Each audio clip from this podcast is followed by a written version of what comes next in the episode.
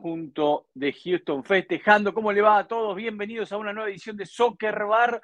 Tenemos de todo y como en botica, dirían mis amigos, así que vamos a arrancar hoy rapidito. Vamos a estar hablando del campeón de la US Open Cup. Vamos a estar hablando de la Campeones Cup también. De lo sucedido en los dos partidos que se jugaron, tanto el de Colorado con Vancouver como el de Filadelfia. Además de eso, vamos a estar hablando de lo que se viene, porque se vienen cosas interesantes, tenemos novedades, hay jugadores, hay jugadores que les va a costar, hay árbitros que siguen siendo horribles, el VAR también, y bueno, y hay entrenadores que se quejan y lo hacen con razón. Algún día, algún día te vas a vivir en mi país, no, algún día mejorará el arbitraje en esta zona de la CONCACAF. Por lo menos eso esperamos, ¿no? Bueno, bueno, vamos a ir directo con los panelistas. El señor de la parábola de la curva ascendente de Portland, el señor John Rojas. ¿Cómo le va, Rojas? ¿Qué dice? ¿Cómo anda? Buenos días, buenas tardes, buenas noches, don Diego, para usted, para todos los que nos escuchan. Uh, ven, siguen, no olviden que estamos en Apple Podcast y ahora sí en muchas más plataformas de... Haga, la lista, eh, enumere la lista de plataformas para la gente, porque, a ver, nosotros empezamos por nuestro canal de YouTube, por el canal de Pulso Sport de YouTube también. Suscríbanse al de Soccer Bar. Ah, después arrancamos con la gente de Unánimo, que nos baja el audio también Deportes. Eh, y ahora estamos. Apple Podcast, TuneIn, Spotify, Amazon Music, uh, Podcasting Index.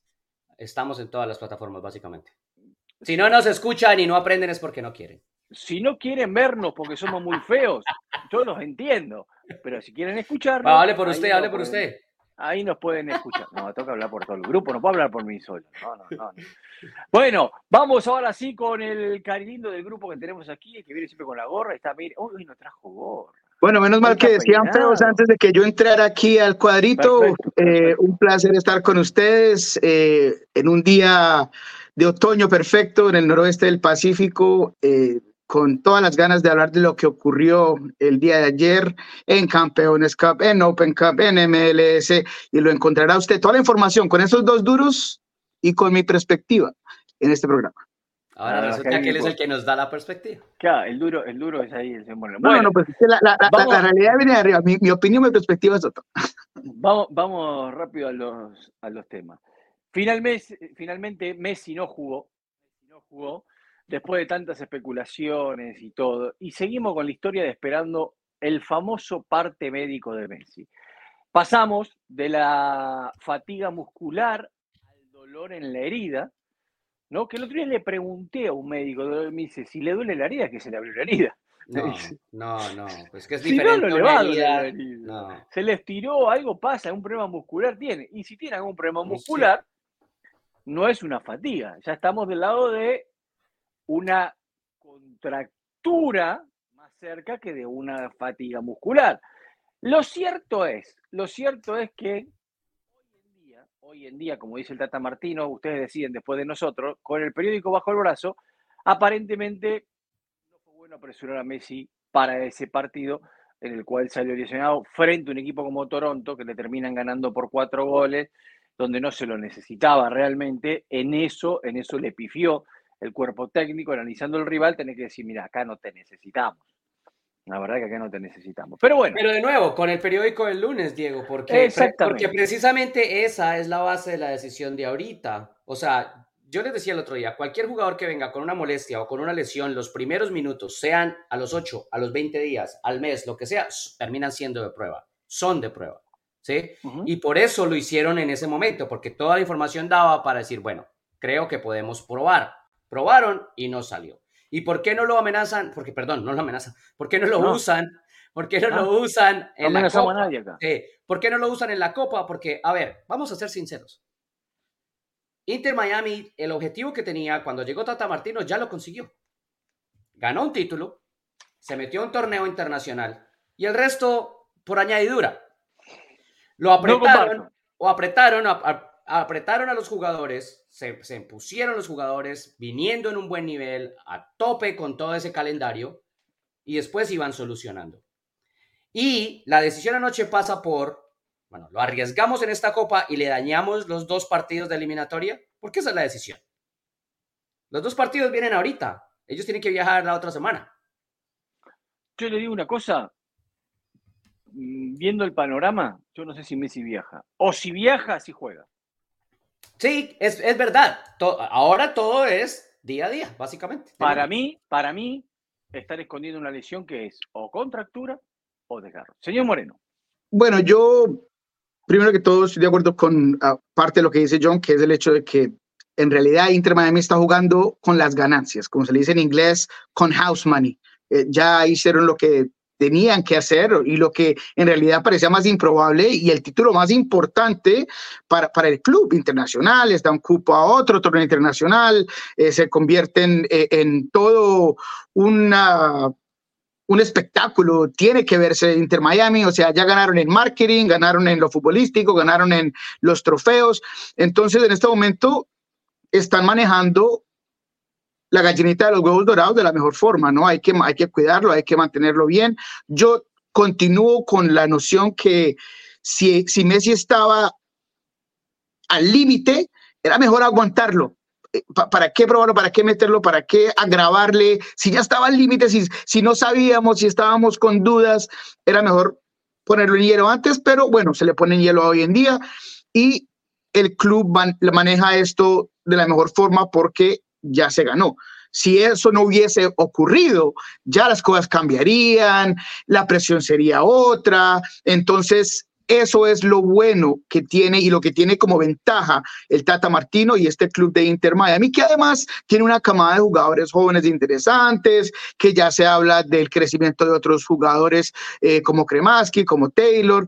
Pero ayer se enfrentaron con un Houston que como una película de Ben Diesel son rápidos y furiosos. Eh, Belson es, eh, Ben Olson es alguien que no, muchos... no, le cambie el nombre, no le cambie Disculpa, Ben Olson era alguien que para mí no era un nombre interesante, un, un técnico que, que, me parecía era apropiado para Houston, pero lo ha hecho de la mejor forma. Si no fuera por Cornell, eh, debería estar como... Eh, fijo candidato para, para técnico del año, eh, pero tiene un equipo interesante, divertido y ayer tuvieron una proposición. No, vamos a obligar a que Jelin defienda, lo vamos a anclar atrás, no vamos a permitirle que salga y lo cansaron todo el partido. Entre Quiñones por ese lado, Escobar haciendo, Escobar haciendo también los recorridos eso, Moreno, ¿eh? No comparto eso, ¿eh? No comparto eso. Creo, creo que, un montón. creo que lo que hicieron... Jugar a la espalda. Sal, porque saben que no vuelve y le jugaron siempre. Llegó tarde a todas, cometió el penal. Por eso, pero por ese lado le pegaban constantemente, lo obligaron, o sea, lo estaban obligando a defender y cuando él decidía ser selectivo y subir, lo rompían. Eh, y, la transición rápida, la transición tan perfecta, es ese primer gol que se intercepta el pase, después le pone el pase a Barrett por atrás, Barrett con velocidad y en vez de llegar a última línea, retrasa, busca a Arthur, Arthur la recibe, Coco Carrasquilla hace el recorrido perfecto para llevarse todas las marcas, le deja la puerta de atrás abierta a, Darcy, que para mí es uno de los eh, laterales eh, más eh, aguerridos, no aguerridos, que son, ah, ¿cuál es la palabra? Defiant, que son que, sin miedo, que se tiran adelante y, tratan de hacerlo todo y le pega con toda al, ángulo izquierdo de Calendar que no tiene nada que hacer. Entonces, eso es lo que hizo muy bien ayer Houston. Para terminarlo, creo que esto habla más bien de Houston que mal de Inter Miami, que creo es que es con eso se fue la gente, que no puede decir Messi, que no puede decir Alba, que entonces creo que es más crédito al equipo de Olson y no error del Tata Martino. Dos cosas, Diego, rápido. De, eh, no, no, usted, usted, usted. Muy bien, muy bien. ¿Saben? Houston Dynamo ganó la Open Cup en el 2018 y la volvió a ganar este año, ¿no? ¿Saben qué coincide en datos de los dos planteles? No.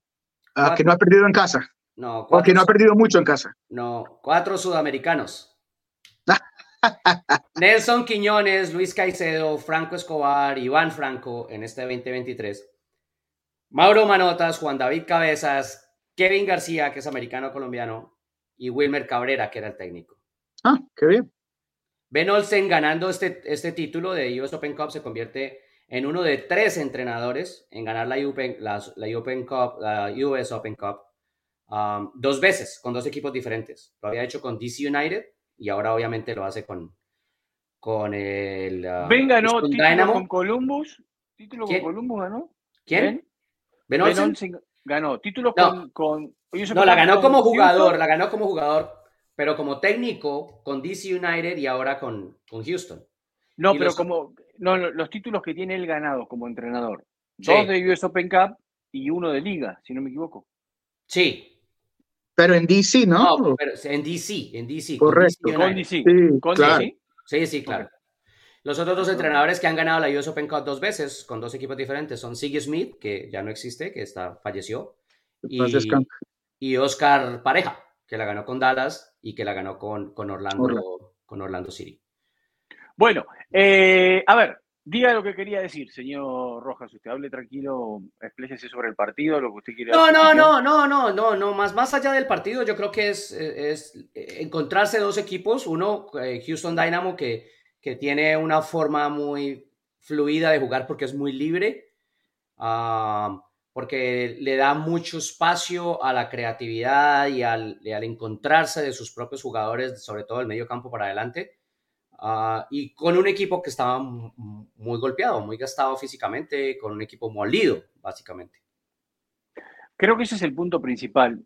Eh, voy a contar algunas cosas que son a veces fuera de micrófono. Tata Martino hace tiempo que viene diciendo que su equipo está muerto. Sí. Como muchos entrenadores, muerto no digo físicamente, ¿no? O sea que está destrozado físicamente, no se entienda mal. Como para muchos entrenadores, la US Open Cup fue muy mala y hoy están a punto hasta de salir sus equipos como Paunovi, eh, después de lo que pasó ahí, que los desgastó mucho. Para otros fue muy buena como el Tata Martino porque le dio un título. Pero el factor común denominador para todos los equipos fue que el torneo los desgastó mucho. Y más a los que jugaron la mayor cantidad de partidos. ¿no? Claro. físicamente los desgastó mucho. Eh, de Miami había jugadores que arrastraban las piernas y era el primer tiempo. Sí. Era el primer tiempo. Sí, es que Tata Martino lo explica, cuando quiera lo escuchamos. Ahora lo escuchamos. En el segundo tiempo, los cambios que él hizo mejoraron un poco, pero también aquí, también aquí, creo que Houston lo podía haber liquidado y ganado 4 a 0 tranquilamente, o 5, y se perdieron goles, no lo definieron. Houston jugó muy bien. Hay que Desde el 0 a 0 desperdiciaron varias. Exactamente. Este equipo Benolsen juega un estilo no Benolsen, o no, no, no los que no tenía acostumbrado Benolsen a ver en sus equipos. Toca la pelota, la distribuye, juegan lindo. Es más, hubo una jugada donde eh, creo que quién fue que lo amonestaron porque pegó una patada, no fue ese arroyo que le habían tocado como 30 veces la pelota, ya en impotencia, uno de los jugadores de Miami hizo una falta, porque no, no se la podían sacar, se la llevaban de un lado al otro. más allá de Messi, Messi o de Jordi Alba, obviamente que Messi te puede hacer ganar un partido tranquilamente y el resultado fue tan apretado, porque Houston no lo liquidó, que Miami casi lo puede mandar el cabezazo de campaña un poco más esquinado y lo mandaba. Y una de Joseph. Exacto, lo mandaba a extensión de tiempo penales, ¿no? O sea, eh, eh, el fútbol es así. Si bien fue muy superior para mí Houston en la cancha, fue muy corto el resultado que consiguió y casi se complica la vida. Pero, de acuerdo, y los dos técnicos coinciden, los dos técnicos coinciden en eso. Sí, escuchemos, escuchemos al, al Tata Martino a ver que nos habla de este Inter Miami que físicamente lamentablemente no, no le da para más. Era prudente que juegue, está claro, ni siquiera para considerarlo algunos minutos, eh, porque corríamos riesgos. Y sí, él va a jugar seguramente antes que termine la, liga y a partir del partido de la previa del partido de hoy iremos partido a partido definiendo la situación para ver este en qué momento el departamento médico nos dice que él está en condiciones de jugar sin correr riesgo. Yo lo que vi es un equipo gastado. Esta es la realidad. Después, eh, las derivaciones que un equipo gastado tiene, uno lo puede, alguno lo puede ver como que estamos mal físicamente, otros como que estamos mal tácticamente. Y la realidad es que nosotros en algún momento íbamos a empezar a sufrir las consecuencias de tantos partidos eh, las empezamos a sentir este, del lado de las lesiones y las empezamos a sentir desde el lado de, del funcionamiento. Que lo que pasó en el segundo tiempo no es producto de los cambios, este, creo que es producto solamente del, carácter que tiene un equipo que va perdiendo una final en casa pero que estábamos expuestos a un contragolpe que tenga dos pases seguidos buenos dados por Houston, como pasó en el primer tiempo, y que nos hagan el tercer gol. Eh, entonces uno se va con la idea de que lo que pasó en el segundo tiempo nos podía haber acercado al empate. La realidad es que eh, no, no, lo merecimos, no lo merecíamos. Obviamente siempre hubiese sido bienvenido poder llegar incluso hasta la largue, eh, pero la realidad es que siempre Houston fue mejor que nosotros. Estamos todos este, de alguna manera pretendiendo que un equipo que hasta hace tres meses atrás este, vagaba por determinados lugares, hoy tenga un funcionamiento que en realidad es muy difícil tener. Es cierto que al principio empezamos a encontrar este, un equipo que ofrecía respuestas, pero estábamos mucho más frescos físicamente, la cantidad de partidos no se habían acumulado, la cantidad de partidos decisivos no se habían acumulado. Nosotros desde un tiempo a esta parte venimos jugando partidos permanentemente decisivos y eso también tiene un rédito, un, costo eh, físico y también mental. Fue todo un gran cambio. Todos estamos terminando de asimilar el cambio, pero claro, a todos, incluido a ustedes, nos gustó ver lo que pasaba en, el camino y nosotros también estábamos encantados. El, tema es que nunca dejamos de perder de vista que en el camino hubieron situaciones, este, hasta incluso que eh, la, genialidad de un futbolista nos puso o nos dejó en carrera o nos permitió ganar un partido decisivo. Eh, nunca podemos perder de vista eso. Y insisto con algo, nos falta funcionamiento, sí, un montón de funcionamiento nos falta. Clarito, Martino, ¿no? Clarito, porque, ¿saben qué? Me estaba pensando mientras él hablaba, para la gente, y, es simple, a este grupo, a estos jugadores, a este equipo le pasa lo que le puede pasar, por ejemplo, a usted cuando eh, no duerme bien y se toma un café por la mañana y luego se toma una energía, una bebida energética a mediodía y usted arranca con el día y aguanta el día, pero cuando usted llega a la casa por la tarde, después de no haber dormido bien y después de haberte sostenido con cafeína todo el día, se revienta. No puede más. No quiere que le hablen, no quiere que lo miren, se quiere ir a dormir. Eso le pasa a este equipo. Taponaron, con la, con la adrenalina vivieron y ahora lo están pagando. Está bien.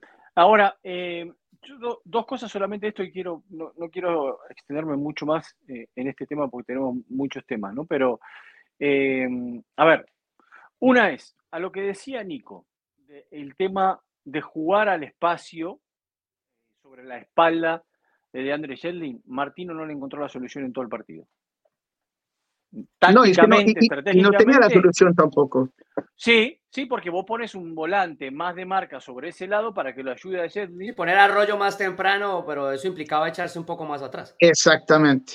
Y, y entonces, y después, si bien Estefanil en lo último pierde una pelota increíble, que es para matarlo recién habiendo entrado y todo, no puedo entender cómo no lo puso antes para que tuviera más aire de equipo, que es un jugador que está más descansado que el resto de Stefanelli porque lo utilizó muy poco.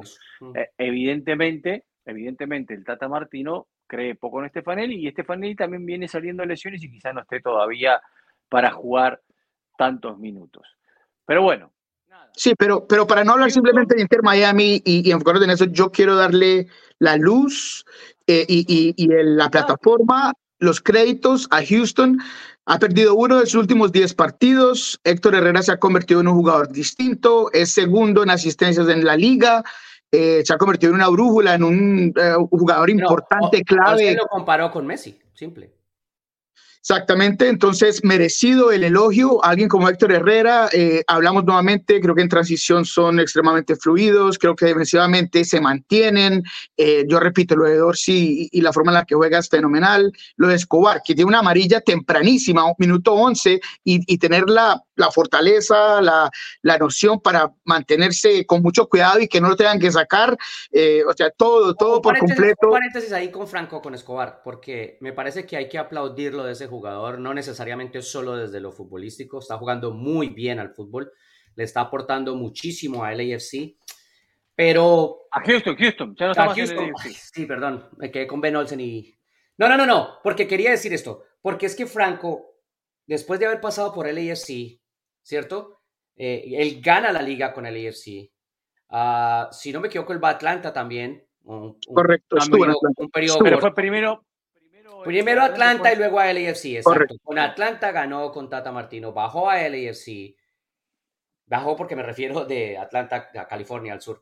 Eh, pero saltar a Dynamo profesionalmente en el momento del Dynamo podría sentirse como no me están viendo bien, no me quieren bien, ¿por qué? Porque estoy dejando de estar en los equipos de eh, top, top, top. Y resulta que el tipo llegó al Dynamo, es influyente y es parte de ese proceso que está teniendo al Dynamo de vuelta a ser eh, nombrado nacionalmente. O sea que con consistencia, el tipo no bajó su fútbol. Me parece que desde ese aspecto, desde lo mental, desde la decisión, desde el estar presente, es muy importante lo de Franco.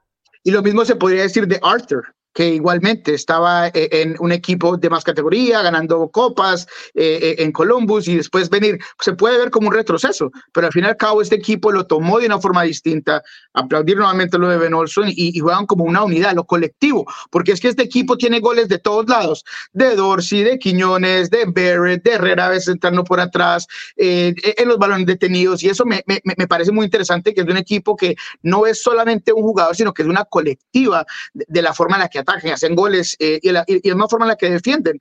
Entonces, el balance que le ha dado Arthur y, y el resto de, de, lo que ha dado Quiñones eh, y alguien como Barrett, uno nunca piensa en Barrett como un gran nueve, un gran delantero. No, y el eh, técnico, pero el jugador. El, técnico tiene un trabajo muy grande. Decía, por ejemplo, con, con Quiñones, porque todo el mundo se quedó con las luces de Quiñones anoche, ¿no? La velocidad, el encare, el uno a uno, el penalti que le cometen, el gol que marca, eh, que después no se lo convalidan. Pero bueno, se quedan con la... Y Olsen dice, la verdad es que para mí los últimos tres partidos de él fueron horribles. Y se lo dije. Antes del partido tuve una conversación con él y le dije, tus tres últimos partidos han sido horribles. Y ese no eres tú y necesitas salir allá y demostrarte a ti mismo que eres joven, que tienes altos y bajos, que todo bien, pero que a la hora de, estar en los momentos claves hay que estar. Porque, porque yo no te quiero aquí para que de vez en cuando me des un par de minutos y buenos partidos. Yo te quiero a ti aquí porque tienes 20 años, porque quiero que termines de desarrollarte, porque te quiero ver en Europa en un par de años, porque quiero que te llamen de la selección y tienes que mostrar en estos partidos. Y ahí salió Juan Nelson a jugar. Bueno, escuchemos a Ben Olsen. All week for Messi and Alba. And let's, let's be honest, they're a different team. Uh, Nos preparamos toda la semana para Messi y Alba. Seamos honestos, ellos son un equipo diferente con ellos y sin ellos. Pero también escuchamos los rumores y teníamos un plan más o menos claro con ellos y sin ellos. Creo que lo extrañaron hoy y extrañaron a Alba.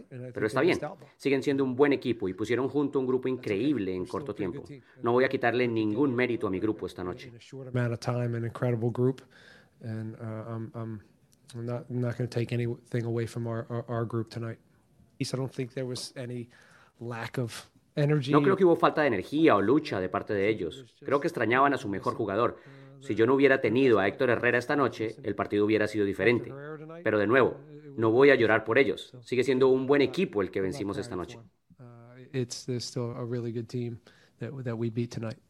I've always respected this tournament.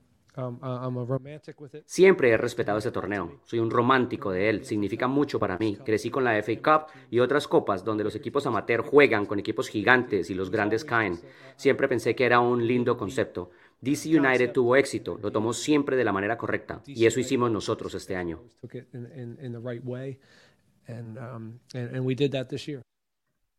Y quedó en la historia. Ahí estaba, ¿eh? un amante de este torneo el torneo más antiguo de este país. Bueno, bien ganado por Houston. La verdad que es un equipo y tengo que hacer acá una pregunta al señor matemático Rojas. ¡Ey! La curva de Houston, ojo porque, ojo porque ustedes están, están, jugando. La parábola, la parábola. Escúcheme, la parábola, la curva de Houston. Espere, espere, en este cortico, cortico. ¿Cómo está? Cortico. Ustedes están jugando mucho con eso y los van a parar muy rápido. Ojo con eso. Se los digo. Bueno. Pero yo le pregunto, digo, la curva, la curva de Houston, después de ganar esta, estoy, haciendo una pregunta seria, aunque usted no lo tome serio. No, no, Después de ganar este torneo, ya con, si bien no consumado, pero sabemos que Houston va a estar en playoff. Eh, y con lo interesante que juega el equipo de Olsen, lo pone como un equipo que puede estar peleando en el oeste. Al final del día, sí, al final del día, en, en, los playoffs todo el mundo sabe que uno se mete y ahí después es otra fiesta. Eh, y si, por ejemplo, ya Houston evita el repechaje, se mete de verdad en los playoffs, que es lo que parece que va a conseguir, va a generar un espacio para esa, para, precisamente para eso, para esa culpa, para poder manejar la periodización. Este es un equipo que se nota de lejos que fue manejando periodos cortos, periodos cortos, o sea, arranquemos bien, sumemos puntos. Después fueron teniendo algunos inconvenientes, lesiones, no sé qué, pero los fueron manejando precisamente por eso, porque tenían puntos. Luego fueron creciendo otra vez a medida de recuperar jugadores y a medida de ir entrando en el centro de la, de la temporada, de darse cuenta de que salieron de, de la League's Cup y que tenían tiempo para trabajar. Se fueron metiendo a las, a las zonas importantes de US Open Cup y le fueron apuntando al torneo con un, con un proceso en el que el equipo mantenía los puntos, porque no es, que, no es un equipo que gane montones de partidos, no pierde. Y recientemente ahora una curva que los está llevando más hacia el final de la US Open Cup hace que el equipo siga manteniendo esa estabilidad de no perder y de ganar un poco más frecuente. De aquí para adelante le quedan unos partidos en los que seguramente van a venir rotaciones, van a venir eh, descanso para poder elevar otra vez esos jugadores y entrar a playoffs. Entonces es muy diferente hacer una periodización por, por chunks, por, por bloques y una periodización completa. Le hago una pregunta, Moreno. ¿Usted me lo puede decir más fácil?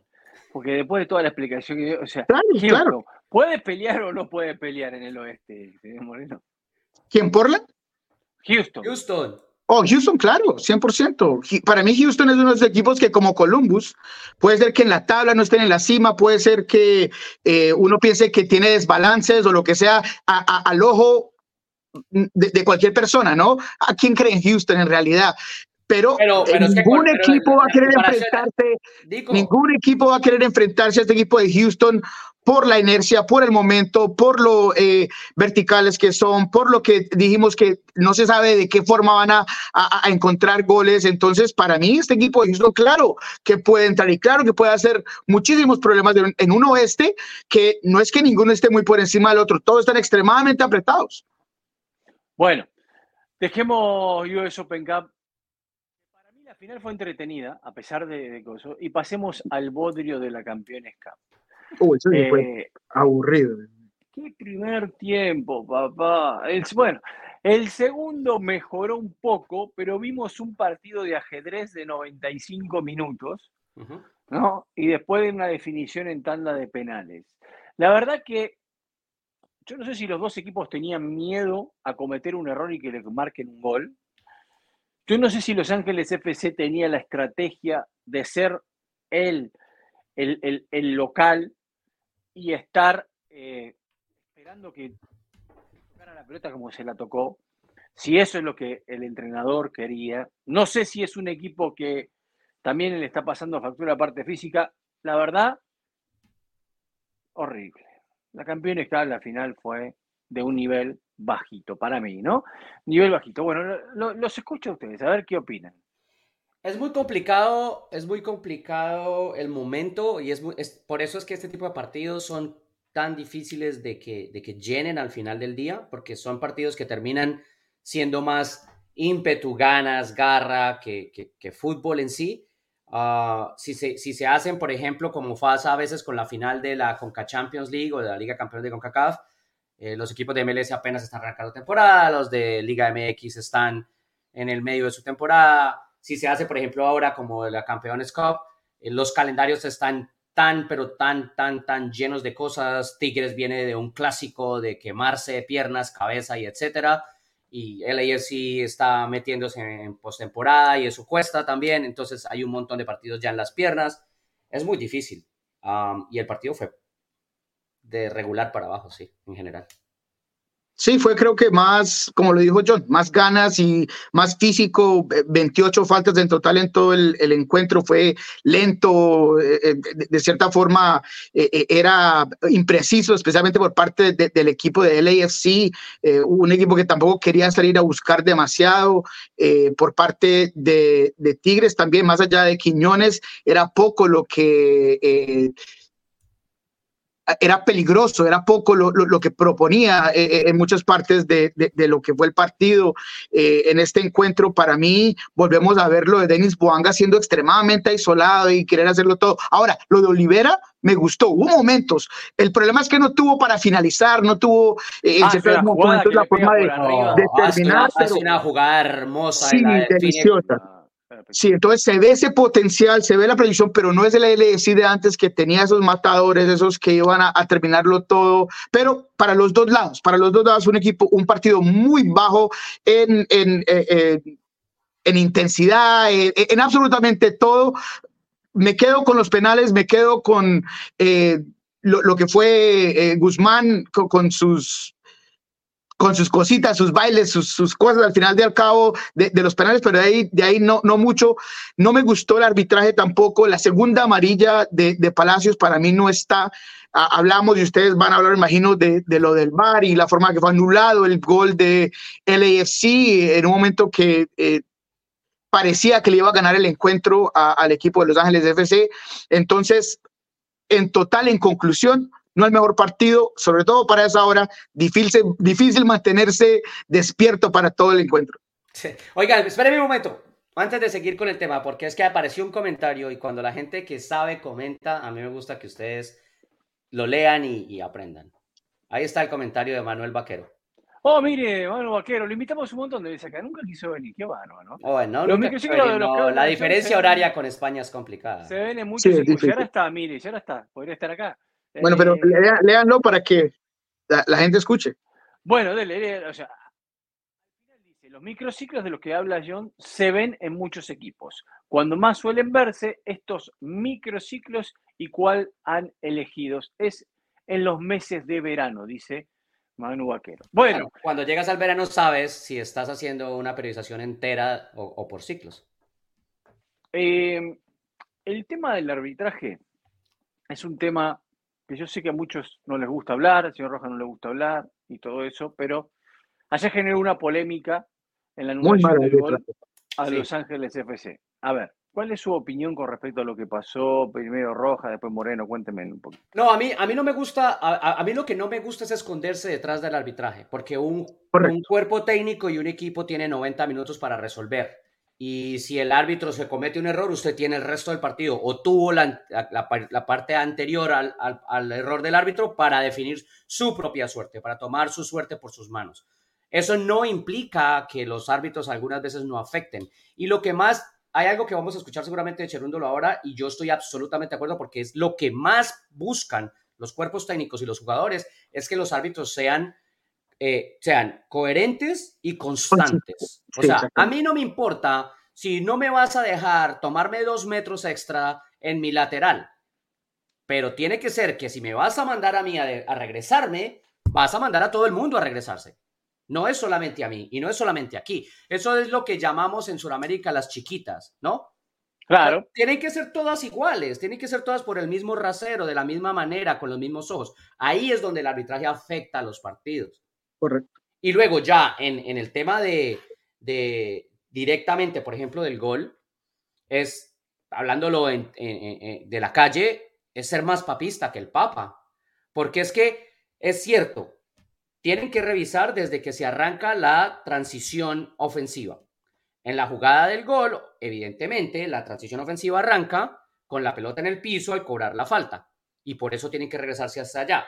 Porque después de esa falta, Buanga se saca tres por la banda, hace una diagonal al centro y cruza la pelota. O sea, no es tampoco una falta donde termina la jugada. Pero bueno, van atrás, donde arranca la, jugada que es en la falta.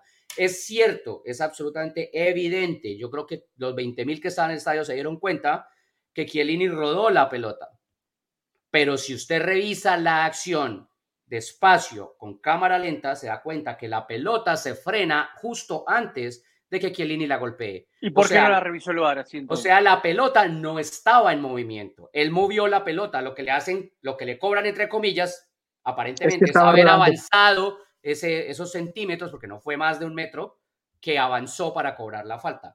El estar en movimiento para hacer más papista que el Papa, si usted lo va a ir a mirar, tiene que asegurarse que la pelota realmente está rodando. Y cuando Chiellini golpea la pelota, la pelota está detenida. Señor Moreno. Sí, a mí me parece que, que no se hizo la tarea suficiente y ahora en el momento yo pensé que sí estaba rodando el balón y que era eh, válida la razón por la cual invalidaron el, el, el, gol, por decirlo de esa forma.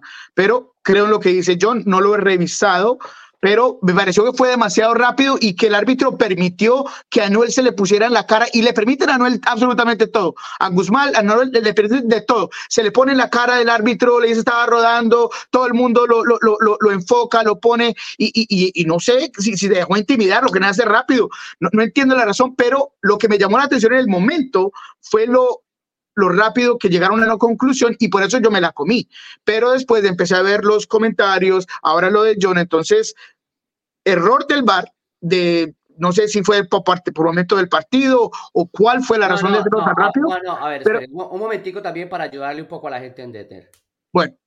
El VAR puede cometer error, pero uno no puede decir que la que se que el VAR cometió un error. Error del VAR. No, el error es del, del árbitro, correcto. Porque el tipo del bar o los tipos del bar le pueden decir al árbitro esto, esto y esto y esto, y el árbitro puede decir, lo siento, pero yo no lo veo así. Ah, pero muchos árbitros no lo hacen eso. No, correcto. Yo no, estoy de acuerdo. Pero, el, er, pero el error recaerá siempre en el central. Así como. bueno. Yo quiero decir algo. Estaba esperando que ustedes dos dijeran algo sobre este tema, pero veo que no, no han dicho nada porque lo, lo analizan desde otro punto y me parece muy bien. A ver, un torneo que se llama grande, bueno, interesante, o que quiere serlo, o un partido como este que entrega un título como la Campeones Cup, no puede tener un árbitro que es del lado de un equipo. Si bien, si bien, en el primer tiempo las chiquitas lo complicó a Tigres, después lo perjudicó a Los Ángeles FC con lo que acaba de comentar John y, y Nico, el árbitro trabaja para MLS es árbitro MLS. Y había uno de los equipos que estaba jugando la final, que es equipo MLS, aunque el árbitro haya nacido en Canadá. No me jodan, si van a hacer un torneo, háganlo bien. Contraten un árbitro, paguen en un viaje. Si no quieren a los centroamericanos porque no tienen nivel, traigan un europeo, un sudamericano, ah, lo que sea. Pero son mil dólares el pasaje y tres días de hotel, nada más. No jodan, en serio. Pongan un árbitro como la gente. Déjense de joder con Drew Fisher y todos los que tienen ahí, que no sirven para nada. La verdad, no sirven para nada.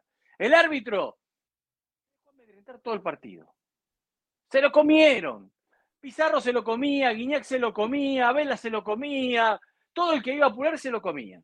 O sea, hagamos las cosas bien, torneo lindo, Los Ángeles, ustedes le ponen todo el brillo, todo lindo, fantástico, espectacular. Bueno, traigan un árbitro bueno, traigan algo como la gente y que no sea de MLS que no es un título MLS, pero hay un equipo que es Los Ángeles FC, que juega en la MLS. Dice, no, pero él nació en Canadá, no es americano. No importa, pero trabaja dirigiendo los equipos de la MLS. Nada, pero ¿sabe por, qué yo, ¿sabe por qué yo estoy lejos de esa chicana, como le dicen ustedes? No importa, haga lo que usted quiera, esté lejos o cerca, como usted quiera. porque es que, porque vaya a la Copa Libertadores, vaya a la Suramericana, vaya a todos lados. O sea, eso que usted acaba de gritar. Va a la Copa Libertadores. le pone cualquier apellido de cualquier lugar es exactamente lo mismo. Bueno, búsqueme un árbitro colombiano que en Copa Libertadores dirija a otro equipo colombiano que está jugando frente a, frente a un rival. Búsqueme un árbitro eh, colombiano. No. hay, no me diga, no me saque no, no, no, no, hay. no, eso es cierto, en eso tiene toda la razón. No, no, en eso tiene toda la razón. Pero después lo encaran, lo hablan, lo manejan, lo no sé qué. Sí, todo lo que usted quiera. Eso depende de todos. la personalidad del árbitro. Tiene toda la razón. Correcto. Eso depende de la personalidad. Le faltó personalidad, Gerald. En eso tiene toda la razón. A cualquier árbitro van y lo apuran. Tiene toda la razón. Depende del árbitro lo que se deje o no apura. Sí. Es verdad. ¿Eh? Depende de lo que se quiera no, y, y, la segunda, la, que no hablamos aquí, que fue la, la segunda amarilla de Palacios, no es amarilla, ni, lo toca, ni, ni siquiera lo toca, te lo juro que no lo toca. Ahora, no, no se pudo revisar porque según la transmisión, una segunda amarilla no se puede revisar, pero no lo toca, te lo juro que nunca lo toca y el árbitro simplemente se apura y toma una decisión incorrecta. La amarilla no es revisable. No, las amarillas no son revisables. Correcto. Pero, pero, él está pulsando un jugador. No, sí, pero no. Sí, pero no. Pero está pulsando un jugador. Sí, pero no. Sí, vamos, vamos, vamos, a escuchar los entrenadores. ¿Con quién arrancamos? ¿Con el campeón primero, con Siboldi? Muy bien, me parece. Bueno, a ver, ven. De cosas que, que redondean a un, a un, equipo de fútbol que hoy, eh, como, como en los finales anteriores, nunca se da por vencido, nunca, nunca se entrega. Eh, pase lo que pase, siguen trabajando, siguen luchando, siguen eh, trabajando el partido. Eh, entonces, esa mística que han creado, que, no dar un balón por perdido, un montón de cosas, las ganas de ganar siempre, siempre desde el inicio salen enchufados con las ganas de ganar. Después en el partido, durante el desarrollo, podemos cometer errores, tenemos nuestros aciertos, pero la actitud siempre es positiva, la gran ilusión siempre de conseguir eh, en un partido oficial los tres puntos y en este caso tipo de partidos que son finales ganan la copa. Y cuando ellos olfatean que están a punto de ganar algo es impresionante cómo, cómo se enchufa, cómo se prenden y ya estamos festejando y ya estaban pensando en que vamos por el bicampeonato. Entonces es, es algo que no, no, no, no, no son nada de, satisfacerle. Eh, siempre buscan más eh, y bueno, eso los, hace tremendamente competitivos y a nosotros un, gran orgullo el poder estar, coincidir en este momento con ellos y, este, y tener este tipo de experiencia. ¿no? Un muy buen equipo, tienen un muy buen entrenador, cuerpo técnico capaz, este, por algo van donde van en su conferencia, eh, por algo son protagonistas siempre, tienen muy buenos jugadores y, tienen una combinación muy, muy competitiva que son eh, acostumbrado a jugar eh, en base a la velocidad y a la fuerza y te explotan bien muy bien los espacios. Por más que hayamos quedado con uno más, no podíamos descuidar porque por banda ellos tenían jugadores muy rápidos que desequilibraban, entonces no podíamos desordenarnos y volcarnos eh, sin, el, orden necesario al, frente. sin duda que el, equipo, el partido cambió cuando el equipo queda con uno menos, pero nosotros intentamos, buscamos buscamos hacer el gol que, nos diera el triunfo, pero, pero se defendió bien, se agrupó bien en, su cancha y quedó el contragolpe. Entonces, sin duda que, independientemente de cómo fue eh, este partido, eh, en la League Cup también fue complicado jugar con los equipos de la MLS. Entonces, creo que que son muy competitivos y para nosotros es una gran experiencia, una gran prueba para seguir nosotros darnos cuenta que tenemos que seguir mejorando, tenemos que seguir trabajando en ciertos aspectos para, para competirles porque, porque sí son difíciles los partidos con ellos. Y la verdad es que el partido fue absolutamente parejo. O sea, por, bueno, por malo, por arriba, por abajo, por donde quieran, el partido fue muy, muy parejo. Exactamente. 100% de acuerdo. Bueno, y al, punto, al punto que traía aquí, Diego, no sé si en realidad vale la pena decirlo, pero se me hizo interesante porque me acordaba yo del número de faltas, pero no el número de tarjetas. Fueron 28 faltas y solo hubieron dos tarjetas amarillas que fueron las que, la, que terminó en roja, eh, obviamente, eh, y por el otro lado la roja directa, eh, de, se me olvida el nombre del jugador que se le tira encima a Buanga, eh, pero eso fue todo. O sea, nunca sacó la amarilla para tratar de balancear el partido, de, decir quién se me de mi cara o, de, tratar de que no se le saliera entre las manos del partido. Le, faltó personalidad a este árbitro. Mire un comentario de Dale Black and Go. A mí me molestan las reglas actuales del VAR. El VAR vio que la segunda amarilla de Palacio no era, pero no puede decir nada. Siempre que haya roja, aunque sea directa, el VAR necesita intervenir. Sí, eso es verdad. No, espere, pero, no, no, primero porque la regla no es actual, la regla ha sido siempre así. No, para no, no, pero debería la regla, deberíamos. No, pero no, no, no. Hay tres árbitros en el terreno de juego y cerca de la jugada hay dos. El lateral, el asistente puede levantar la bandera y decirle a su central, hey, nunca lo tocó. No necesitan el VAR. Pero, John, John, vamos a tenernos una discusión muy larga con este. Sí, es verdad, es verdad. Pero, pero el punto es este. Desde que está el VAR, los árbitros descansan sobre el VAR. Porque hoy la responsabilidad de lo que nosotros hablamos es, el VAR le tenía que haber dicho, el VAR, el VAR, el VAR. Le sacaron la crítica al árbitro. Entonces. Se la, pusieron a ellos, los ¿Qué dicen? Ah, no, si el bar no me llama, no me dice nada. Es que no me equivoqué. Claro, pero de nuevo, por eso mismo, por eso mismo la gente tiene que entenderlo. El, error sigue siendo del árbitro central. Por eso, la no gente tiene que entenderlo. Por eso la gente tiene que entenderlo. Cuando un central cambia una decisión, no es que el VAR le cambió la decisión, es que él cambió la decisión con asistencia del VAR. mi, último comentario, último comentario aquí. desde el día que dijeron aquí está el bar y esta es la forma y la, y la razón que vamos a limpiar el fútbol y vamos a evitar errores. Desde ese momento entonces le ponen toda la presión al asistente referido, eso es todo. Entonces el hecho de que tenemos este nuevo sistema para que no se cometan errores y vemos uno que es obvio, obvio, entonces eso es lo que para mí maneja, hace que la gente le explote la cabeza, ese es el gran problema. Es que vamos a ir muy lejos con esto, pero es que el origen está ahí ¿Quién puede creer que es para que no hayan errores? Vamos, que eh, eh, así lo ven. No se puede, no, no, nunca nadie ha dicho eso. Jamás, nadie, ninguna presentación. ¿Cómo que no queda para corregir, era para ayudar al asistente, que no se hubieran errores? Para ayudar a que no se cometan más, no a que no hayan. Es imposible que no hayan errores. La gente del bar son humanos, los árbitros son humanos para ayudar a que no hayan tantos, no significa para que no hayan. Van a seguir pero, pero, con esa simplemente noción hace que nos vuelva loco cuando es tan obvio que no ocurrió, ¿me entiendes? Entonces, esto creo que es la gente lo, lo que tiene esa frustración, ¿no? Diego. Sí, yo digo, no vamos a meter un tema muy largo, no vamos a meter un tema muy largo, muy largo que no es para hoy, pero mm, yo creo que hoy todos los árbitros perdieron muchas de sus responsabilidades y cosas. Bueno, hablando de arbitraje, escuchemos al técnico de Los Ángeles FC.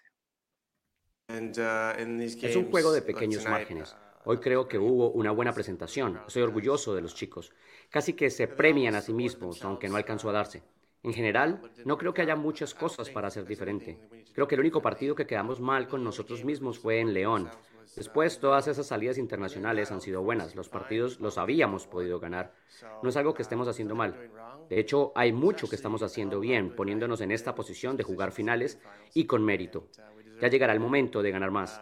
Ahora seguimos adelante, trataremos de ganar la mayor cantidad de puntos en MLS y hacerlo bien en los playoffs. Uh, Ambos arqueros entienden y son buenos en los penales. En ocasiones, tener piernas frescas, un enfoque fresco puede ayudar. Y como entrenadores, tratamos de dar a los jugadores cualquier pequeña ventaja que nos encontramos para ganar un trofeo. Hoy no alcanzó. Um, el plan importa y la apuesta del plan fue casi perfecta. Solo faltó el gol. O mejor dicho, realmente no faltó, pero todos vimos lo que pasó ahí. Estoy orgulloso de los chicos por seguir el plan hicieron un gran trabajo.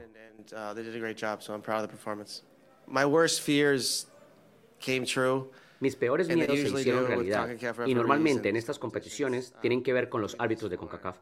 He hecho esto por mucho tiempo como jugador y ahora entrenador. Mi peor miedo es que los árbitros cambien el resultado de un partido. Y eso es exactamente lo que no se supone que deben hacer. Deben primero cuidar la integridad del jugador y segundo, ser casi invisibles. Pero hoy, Drew y la terna arbitral se hizo grande y decidieron este partido. Es una pena para los aficionados y los jugadores, porque no merecíamos eso. Uh, Ahí está, clarito. ¿No? Bien clarito, bien clarito. Pero bueno, eh, también, también, si voy a decir una cosa, es que si hubieses hecho una propuesta un poco más agresiva, quizás lo ganabas al partido en el tiempo de juego. Exactamente. En, eso, en ese tipo de cosas es en las que yo me baso para dejar de estar escondiendo los resultados detrás del arbitraje, que como el técnico, como el jugador, son humanos. Entonces, si tú controlas lo que puedes controlar, si tú vas más al frente, si tú controlas más la pelota, si manejas mejor el espacio, si metes las que tienes, sí, entonces no tienes que quejarte del arbitraje, aunque el arbitraje te puede afectar, eso es clarísimo. Sí. Bueno, uno de los partidos que se debía jugar, vamos rápido, estamos muy atrasados ya hoy, Filadelfia frente a Dallas terminó siendo 1 a 1. 1 a 1. Eh, el golazo de don, Alan, de don Alan Agustín Velasco. Sí. Sí, viene de un despeje, la, la, la, recibe y le pega un bombazo al palo izquierdo del arquero que no tenía nada que hacer allá.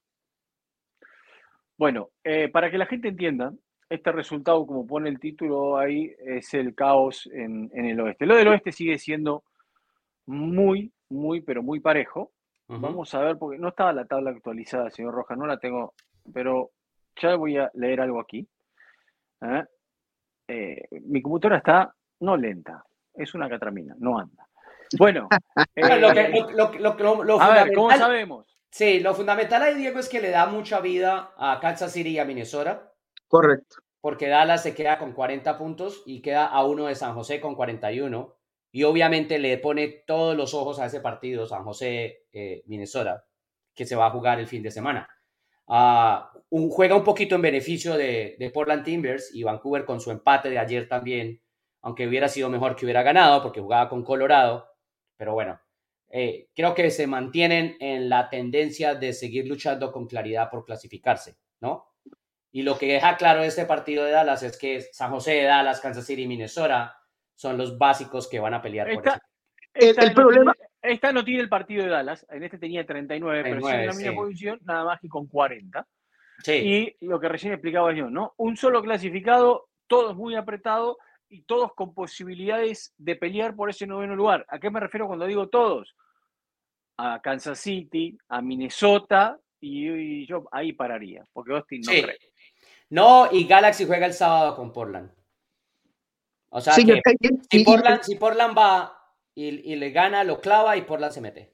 Sí, el problema de Portland que, que viene en un gran momento y con eh, una inercia increíble y, no parece es problema. Que, tiene goles. es una buena opción. No, no, no. El único problema de ellos es el diferencial de goles, que no tienen, no pueden perder nada, porque en el momento en que pierdan uno, todo el mundo se le pasa por encima porque el diferencial de goles los tiene muertos. Entonces ellos no pueden perder, tienen que sumar y sumar y sumar y, rogar que nadie se les acerque porque apenas empate alguien en puntos, entonces quedan fuera, simplemente por diferencial de goles. Y para mí, en este momento, Minnesota que más allá de, que tiene mucho talento, para mí empieza a volver a la realidad un poco lo de Puki, que de cierta forma entró y, estaba tomando la liga por sorpresa, eh, y Wangi, que igualmente tuvo un momento increíble en algún momento, hoy en día no han sido tan letales, no han sido tan eh, influentes, y eso le puede hacer peligrar un poco las cosas de Minnesota que necesita ese hombre gol arriba. Yo le sigue siendo lo mismo del año pasado. yo le voy a decir una cosa con Puki. Correcto. Yo lo tuve a Puki cuando jugaba Fantasy de Premier League, lo tuve mucho en mis equipos. Porque era barato. Cuando y, hacía goles, hacía goles. Era barato y hacía goles. Era barato y hacía goles. Cuando su equipo estaba en Premier, ¿no? Porque siempre terminaba bajando. Pero bueno. Eh, el tipo es un jugador el cual los últimos años de su carrera, seis años debe ser, más o menos voy a hablar de eso, no sé, más atrás, no me voy a meter más atrás, está diseñado para jugar de contragolpe. Está diseñado para tener el arco de frente. No está diseñado para un equipo como Minnesota que Bebelo te la toca, te la despide, te la devolvémela de acá, que entra uno, que entra el otro. A veces tiene que resolver en espacios muy pequeños y le cuesta un poco a poco. y otras veces te clava un golazo.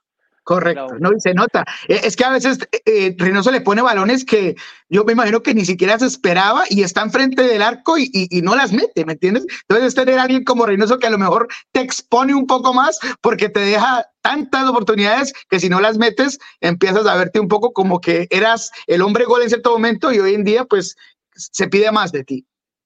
Sí. Bueno, eh, ¿Quiere que escuchemos a Luchi primero con Minnesota o, con San José, lo que se viene, o escuchemos a Costa lo de Portland? No, a mí me parece que ya que estamos este, cerrando entonces Minnesota y, San José, escuchemos a Luchi porque lo que decíamos es un partido de, seis puntos. Correcto. Tener dos semanas con eh, mucha congestión ¿no? de, los partidos y, y jugadores regresando de selección también con partidos y y bueno, vimos unas ideas, rotaciones. Eh, puede ser más o menos de lo que, lo que se ha esperado, pero este es nuestro equipo. Hay jugadores que han jugado minutos importantes, han hecho un buen trabajo. Yo veo el grupo bien, recuperados bien, tuvieron dos días libres. Eh, anímicamente sabiendo que, que, mira, empujaron y pusieron toda la cancha contra, contra Nashville, un buen equipo, y, y no dio, por mala suerte, chocar el palo tres veces y, no tener el, el gol de, de, victoria dolió, pero también orgullo de que empujamos y, y las intenciones fueron muy positivas de atacar y, y buscar el juego. Claro, seguro los dos equipos van a tomar sus riesgos porque ellos necesitan los mismos puntos que nosotros, están casi en la misma posición que nosotros y somos la competición directa. Eh, y saber eso, ¿no? Y nosotros tenemos que tomar nuestros riesgos también porque el partido es... Defender es muy importante, pero al final del día el que tiene más goles cuando termine el juego gana. O sea que a ver cómo nosotros podemos eh, estar listos con un buen equilibrio tácticamente que nos, nos, pone en una posición estar organizado defensivamente, pero igual tomar riesgos y atacar con calidad, con verticalidad y con acciones en el, en el arco y con disparos al arco. Eh, y no va a ser fácil porque es un equipo en casa. Pero sabiendo que ellos también tienen que atacar y tienen que abrirse ahí puede haber oportunidades de, aprovechar. Somos un equipo que puede atacar con paciencia o con rapidez y verticalidad y es una oportunidad de leer, leer lo, que, lo que nos pide el juego y ejecutar ¿no? Ah, en este momento crucial. ¿Quién tiene más capacidad para aguantar, defender, que no le importe el partido y de pronto conseguir un gol? ¿San José o Minnesota? Bueno, Minnesota. Eso es el estilo de Adrian Heath, ¿no? Exacto, eso es Adrian Heath. Ese es Adrian Heath, clarito. y, además tiene más con que arriba, ¿no? Porque si algo es cierto es que este equipo también se le ha acabado un poco la gasolina a, Espinosa, que eh, lidera la liga en minutos jugados eh, de, de, jugadores de campo, no arqueros, eh, y, y, se le ha notado, se le ha notado muchísimo. Y ahora Matthew Hope ha tratado de ser el hombre gol, alguien que hace la diferencia, pero también necesita servicio, obviamente y se le ha dificultado un poco todo a, San José para por lo menos hacer goles. Yo les voy a decir una cosa, vamos a anotarlo por ahí. Para mí Minnesota no clasifica postemporada. Mm. Déjalo ahí anotado. Mm. Tiene toda la posibilidad de quedarse, sí. Para mí Minnesota no clasifica. Y le digo más, no sé qué contento están los jugadores con el entrenador. No sé qué contento. Bueno, eh, la curva de Portland está acá arriba, viene ascendente, pa, pa, pa, pa, y ahora enfrenta al Galaxy que está. Nada, arranca todo el partido dormido, después se mete en el partido, pero bueno. Y además eh, con Ricky Push en duda, ¿no? Sí, sí, fue con una muleta. Yo creo que no lo va a jugar, Ricky. Yo creo que no. Eh, a ver, estamos consumando el fracaso del Galaxy. Ya, está por lo que queda es momento. ¿Vio, ¿Vio cuando son los partidos de NBA y el entrenador, cuando el partido ya está liquidado, faltan tres minutos y empieza a sacar jugadores? Mm. Bueno, acá creo que ya hay dos entrenadores que asumieron que están liquidados. Uno, el entrenador de Galaxy, y el otro es el entrenador de Inter Miami. Ah, sí. Bueno, el entrenador de Inter Miami nunca le interesó realmente ya saben que están liquidados los dos. En la liga, ya saben que están los dos que están liquidados. Sí, ellos tienen claro que están liquidados. Así que Bani y Martino ya están empezando la próxima temporada. Bueno, eh, aquí tenemos de Portland para escuchar. Brian Acosta. A ver, vamos a escucharlo. Atentos con lo que les dice Brian Acosta, por favor. Pero la ciudad es diferente, el clima puede ser diferente, quizá, no sé si los objetivos del equipo, pero el entorno es diferente. ¿Fue fácil igual adaptarse? Oh, creo que sí. Creo que como tú lo dices, la verdad que diferente ciudad, nuevo equipo, pero creo que la adaptación viene eh, de parte de la familia, si está bien la familia, creo que nosotros vamos a rendir dentro del campo. En el club me recibieron muy bien, la verdad que los compañeros desde el primer día que llegué me acogieron bien y bueno, eso se me hizo más fácil adaptarme y bueno, ahora lo demostramos dentro del campo. Y, por eso lo preguntaba, porque rápidamente eh, te insertaste en ese medio campo y ya hoy por hoy eres clave ahí en, en, en, la zona. O sea, desde lo futbolístico también no hubo mucho cambio, ¿no? Sí, creo que sí. Creo que la posición la, había, la venía manejando en los diferentes equipos que he estado. La verdad que, que, aquí en el club me han dado la confianza de hacerlo en esa posición. Bueno, nosotros pues devolviendo la confianza con el buen trabajo que hemos realizado en los, en los partidos y, y, seguimos trabajando ¿no? para, para seguir haciendo las cosas bien. Los objetivos del equipo también ayudan un poco, o sea, pasar de, de, donde estabas a un equipo que, bueno, lucha más en serio por meterse y que seguramente si se mete la historia es otra. ¿También sí, claro, creo que ayuda. es un plus para nosotros, creo que, que nos exigimos un poco más porque sabemos de, la, de las exigencias que tiene en el club, no solo por eso quiero decir que en el otro club que estaba no había exigencia, sino que creo que, que es un equipo diferente y bueno, nosotros venimos a aportar nuestro granito de arena y gracias a Dios pues están saliendo bien las cosas. Obviamente tú tienes poco tiempo, digamos, en esta organización y recientemente ha habido mucho ruido en torno, ¿no? A, bueno, el cambio de entrenador y, y un montón de cosas más afuera de, de, la cancha, pero ¿cómo sientes el ambiente y cómo notas el grupo? Adentro? No, creo que bien, el grupo está bien. Creo que estamos enfocados en lo que, en lo que tenemos que estar enfocados. La verdad que que lo exterior creo que, que, no nos compete a nosotros, como tú lo dices, de lo del técnico y eso, creo que nosotros tenemos que concentrarnos en hacer bien las cosas dentro del campo y creo que lo estamos haciendo bien. Eh, faltan pocos partidos, hay que estar al máximo concentrado y esperamos pues quedar en la mejor posición que podamos quedar. Con el rival de enfrente, eh, ¿cambia algo en el medio campo para ti, por ejemplo, o para ustedes dos por el centro, si está o no está Ricky Push? No, creo que hay que hacer lo que venimos haciendo nosotros. Creo que, que, más allá de preocuparse por lo que va a hacer el rival, creo que tenemos que preocuparnos por qué vamos a hacer nosotros y tenemos que estar preparados para eso. El rival que sea, creo que, que tenemos que estar preparados y esperamos que el sábado salgan los tres puntos para nosotros. Gracias, Ben. Diego, Nico, respeten la curva. No, no, no, no, no. No, le dijeron que sí, la, la parábola, no, no, no, no, no. Pobre, pobre, para decirles, bueno, lo dejamos para otro día porque estamos atrozados. No, no, no. después les digo algo de la parábola. que yo, yo, pregunté por aquí, yo pregunté por aquí de la parábola, pero después lo hablaremos. Si preguntó por la parábola, arrancó por el lado equivocado, precisamente por eso es. No, porque diseñada la parábola, por favor, es lo que yo pregunté. Siga, mire, lo que está haciendo es esto, un huequito y lo sigue no, adentro clavando, Yo, yo, me mantengo con que a otro perro con ese hueso, pero bueno, este partido va a ser muy interesante. Eh, creo yo que es de los que, que toca ver eh, de la parte de apuestas. Eh, es uno muy bueno para aquellos que quieren hacerlo, más 40 para Portland. ¿Anda, más el, ¿anda en eso el, ahora metido usted? Oh, siempre, yo, yo siempre, toda una vida. Ah, no, y, y, el over-under de goles del dos y medio es muy, muy bueno también. ¿Cómo? Un dato cuando tenga si apostamos, claro. Ah, bueno, bueno, no toca, toca, claro que sí. Yo le envío, eh, pero yo bueno, le envío pero... dinero a usted porque acá no se puede en la Florida, pero bueno. ¿O no? Oh, wow, no, si aquí ya, ya está todo legalizado. Pero bueno, eh, de todos modos, muy bueno. Eh, Portland, yo, yo, estoy de acuerdo con ustedes. Yo diría que no creo ni en Minnesota ni en San José que lleguen a la postemporada. Eh, para mí, Portland, eh, Minnesota y Kansas City son los que van a estar peleando por esos puestos, eh, al fin y al cabo, para pasar a postemporada. creo más en, en, lo que vienen haciendo, en el momento. desafortunadamente, para San José, repito, se le está acabando un poco la gasolina, pero lo de Portland es, es excelente. Y a, alguien como Brian Acosta te puede decir, alguien que es un experimentado, alguien que ha estado un, un guerrero probado de MLS, te puede decir esto. Gracias, Brian, pero la curva tiene que ver con los rivales también, ¿eh? Están a, están es a circunstancial, así nomás te la digo, circunstancial. Bueno, acá está, a ver, cuénteme un poco de todo esto que no tenemos que ir, que se pasó el tiempo rapidísimo y ahora tenemos que, ahora que estamos en podcast en tornado, tenemos que respetar horario también, te en cuenta eso. Sí, eh, sí lo, lo, hago muy simple. ¿Qué es todo eh, esto? A ver.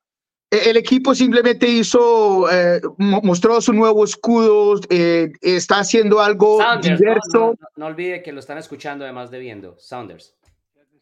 Claro que sí, Seattle Sounders eh, acaba de eh, modificar y re, rejuvenecer su escudo oficial, algo que no ha hecho desde que inició en MLS en el, 2010, en el 2009, algo que ha hecho cuatro veces en su historia desde que empezó en 1974, eh, pero que simplificó muchísimo. Creo que si había una crítica de este escudo era que era demasiado eh, como, un, como, como un dibujo de, de, de, cartoon, como que no era muy, muy serio, es lo que mucha gente pensaba. Creo que hicieron un buen trabajo en simplificarlo, en hacerlo algo mucho más serio, más limpio y que, como ustedes que están viendo por YouTube pueden ver, se crearon otras gráficas con la orca, uh, con la orquídea, creo que es en español, eh, sí, la, la, la sí. flor eh, eh, y otras cosas que pueden modificarse más para el marketing, porque el próximo año este equipo va a estar cumpliendo 50 años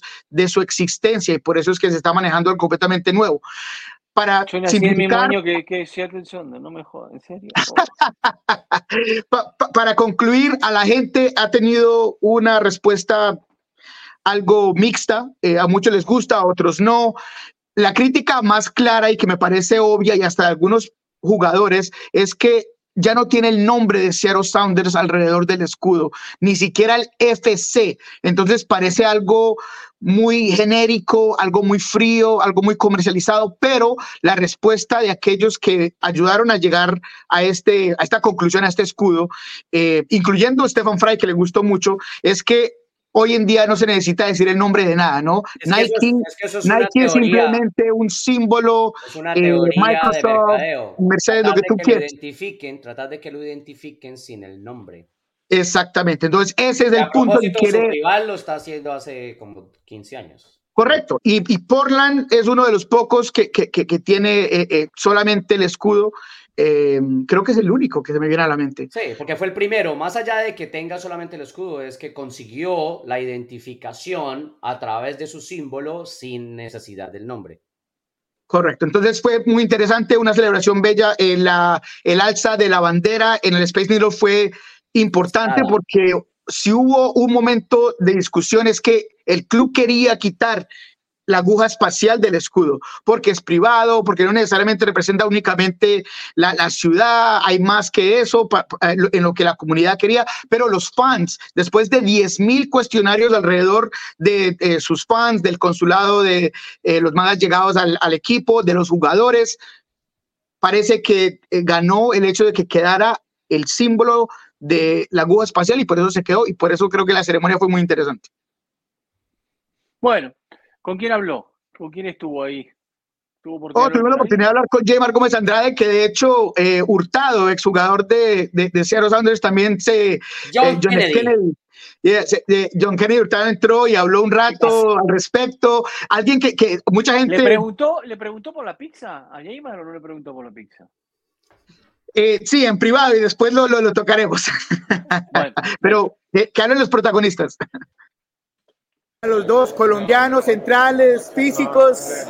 Son, son épocas diferentes, así que bueno. Yo creo que si, si yo jugaría ahora, en la actualidad sacaría diferencia, así que bueno, nada.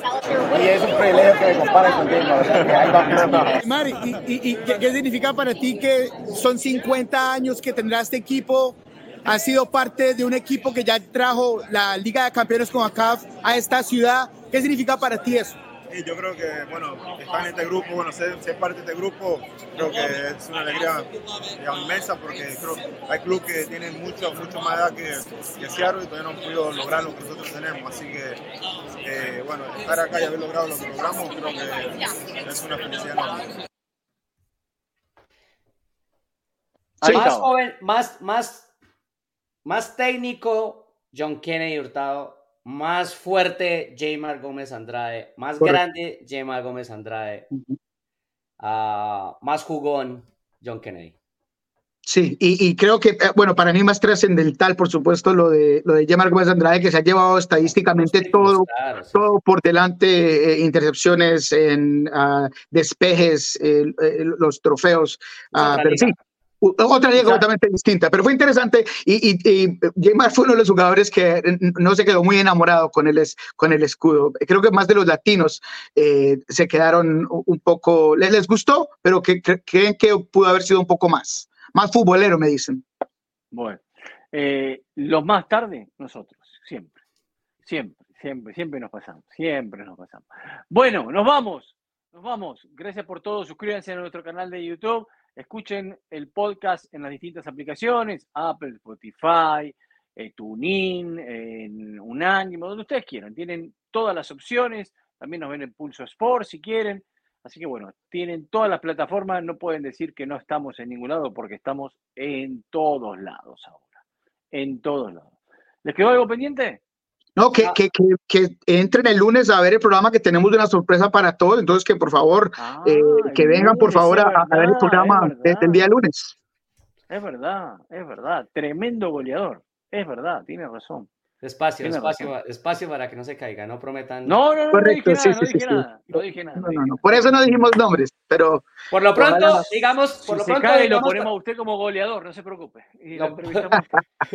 por lo pronto, digamos que New York City FC y Miami es el más clave del este y que si todo sale bien, el invitado será el este. no hay clave ahí, no hay nada, ahí no hay nada. Ya lo dijo Tata Martino, cuerpo técnico bajo ese partido. No hay nada ahí. No, Tata dijo, si hubiéramos ido a la largue, por casualidad, el partido con New York City nos toca jugarlo al cuerpo técnico. Exactamente, no hay nada, ahí no hay nada, ahí no hay nada. Nos vamos. Chao.